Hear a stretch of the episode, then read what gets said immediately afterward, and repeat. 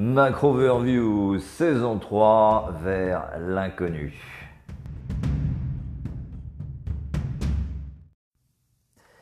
Les marchés euh, en trois mots, semaine pour rien.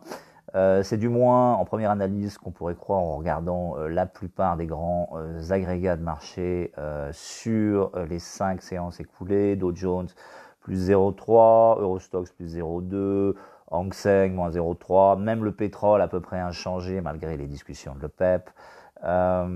donc tout ça pour ça. En même temps, il y a eu des évolutions euh, clairement euh, notables cette semaine. Si on regarde l'argent, on est à plus 7%, le cuivre plus 5, l'or plus 3. Dans le même temps, et c'est évidemment totalement lié, euh, le dollar index est en baisse de 1,4%.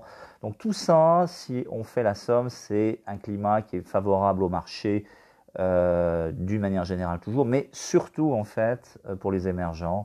C'est une idée qu'on soutient depuis quelques temps, qui commence à devenir un peu trop consensuelle, mais qui a bien fonctionné.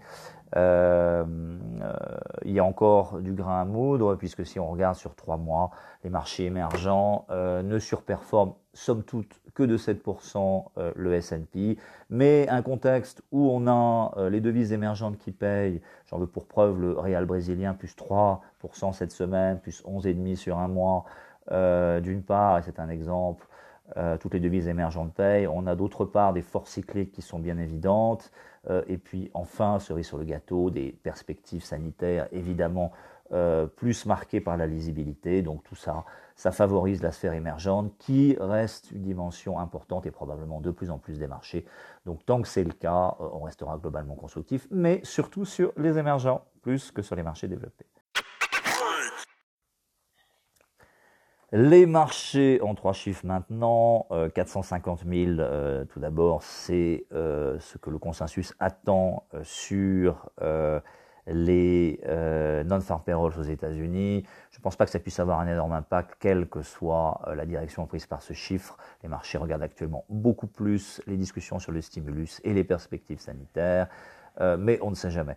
Deuxième chiffre, 77, c'est la courbe des taux américaines, le spread 2 ans, 10 ans.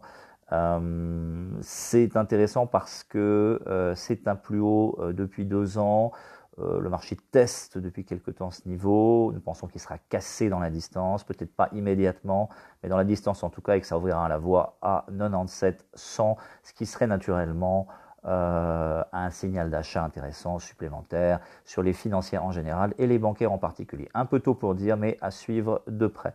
Troisième chiffre, enfin 0,89, et ça va un peu à l'encontre du chiffre précédent, c'est euh, le niveau où traite environ le franc suisse contre dollar euh, ce matin. c'est somme toute un plus bas de 6 ans. Et alors évidemment, on peut dire que c'est lié à la faiblesse du dollar, mais malgré tout, lorsque le franc suisse est fort comme ça, ça montre que le marché euh, reste très prudent. Alors on peut après voir euh, le marché euh, comme le verre à moitié plein ou le verre à moitié vide, considérer que c'est plutôt bon signe ou plutôt mauvais signe.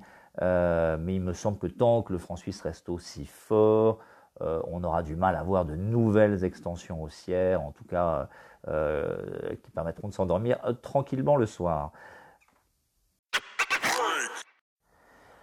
Les marchés en une idée, enfin, le catch-up trades, euh, comme je l'ai signalé déjà, je pense que l'idée de catch-up trade décrit mieux la dynamique actuelle que, celui de, rotation sectorielle.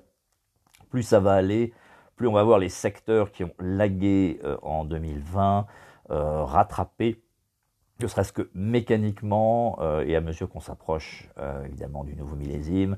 Donc les trois secteurs les plus concernés en Europe sont bien sûr oil and gas, qui est encore en baisse de 26% year to date, les banques moins 20% et travel and leisure euh, moins 17%.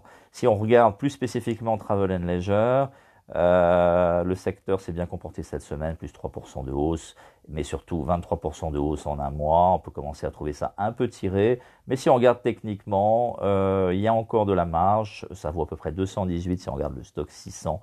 Euh, Travel and Leisure là encore, le potentiel est évidemment à 240, ne serait-ce que sans doute surtout parce que euh, l'ensemble des investisseurs restent très prudents sur ce secteur. Donc il faut aller là où les investisseurs sont trop prudents. C'est l'idée suspensionnée du franc suisse. Euh, voilà, bon succès à tous, excellent week-end and stay tuned.